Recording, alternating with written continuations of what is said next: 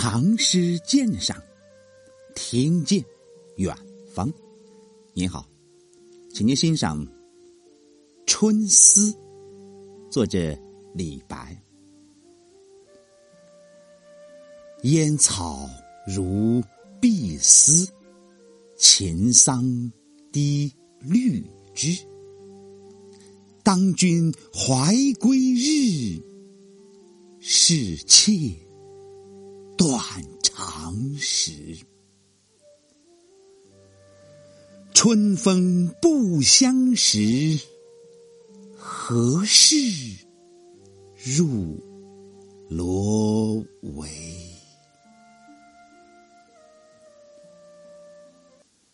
李白。有相当数量的诗作描摹思妇的心理，《春思》是其中著名的一首。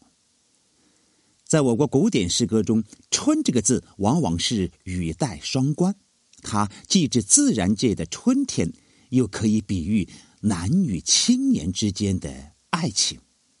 诗题“春思之春”就包含着这样两层意思。开头两句。烟草如碧丝，秦桑低绿枝，可以视作兴。诗中的兴句一般就是眼前所见信手拈起，这两句却以相隔遥远的燕秦两地的春天景物起兴，颇为别致。烟草如碧丝，当是出于思妇的悬想。秦桑低绿枝。这才是思妇所目睹，把目力达不到的远景和眼前近景配置在一幅画面之上，并且都是从思妇这一边写出。从逻辑上来说，这似乎是很难讲通的，但从写情的角度来看，却是可通的。试想，仲春时节，桑叶繁茂。独处秦地的思妇触景生情，终日盼望在燕地行役屯戍的丈夫早日归来。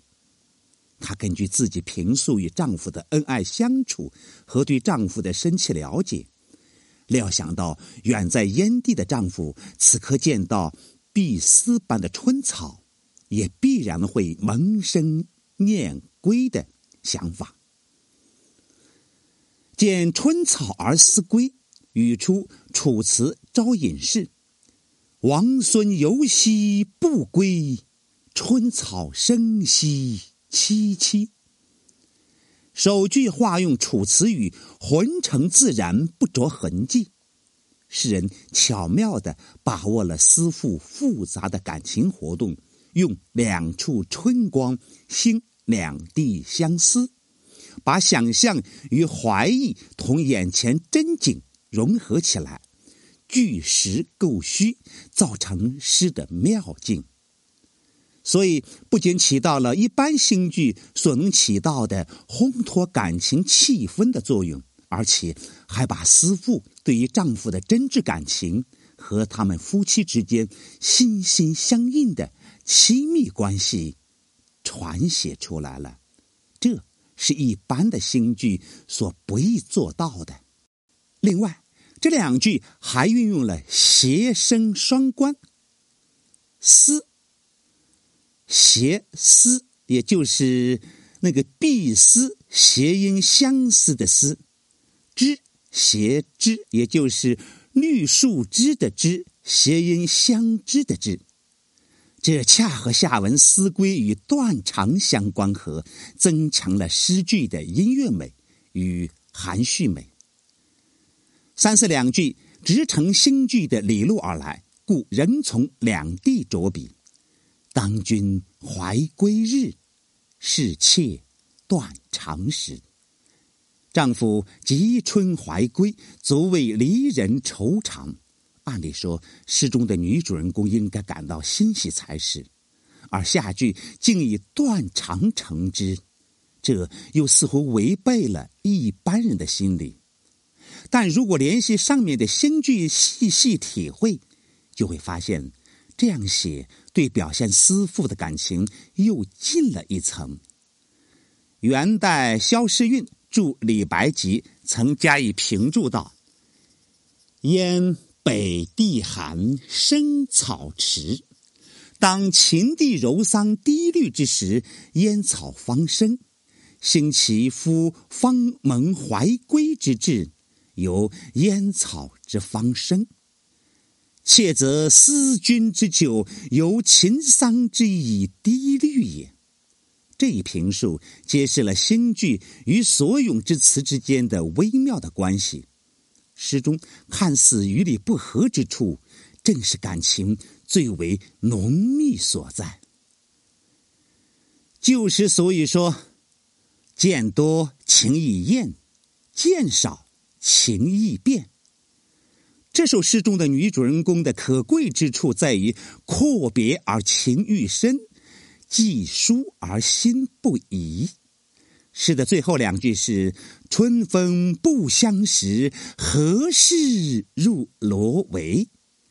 诗人捕捉了思妇在春风吹入闺房、掀动罗帐的一刹那的心理活动，表现了他忠于所爱、坚贞不二的高尚情操。萧诗韵说：“墨句比喻此心贞洁，非外物所能动，正好。”被他一语道破。从艺术上说，这两句让多情的思妇对着无情的春风发话，又仿佛是无理的；但用来表现独属春闺的特定环境中的思妇的情态，又令人感到真实可信。春风撩人，春思缠绵，身赤春风，正所以明志自警。以此作结。恰到好处。无理而妙是古典诗歌中一个常见的艺术特征。从李白的这首诗中不难看出，所谓无理而妙，就是指在看似违背常理常情的描写之中，反而更深刻的表现了各种复杂的感情。让我们再听一遍《春思》，李白。烟草如碧丝，秦桑低绿枝。当君怀归日，是妾断肠时。春风不相识，何事入罗帷？谢谢您的聆听，咱们下次再会。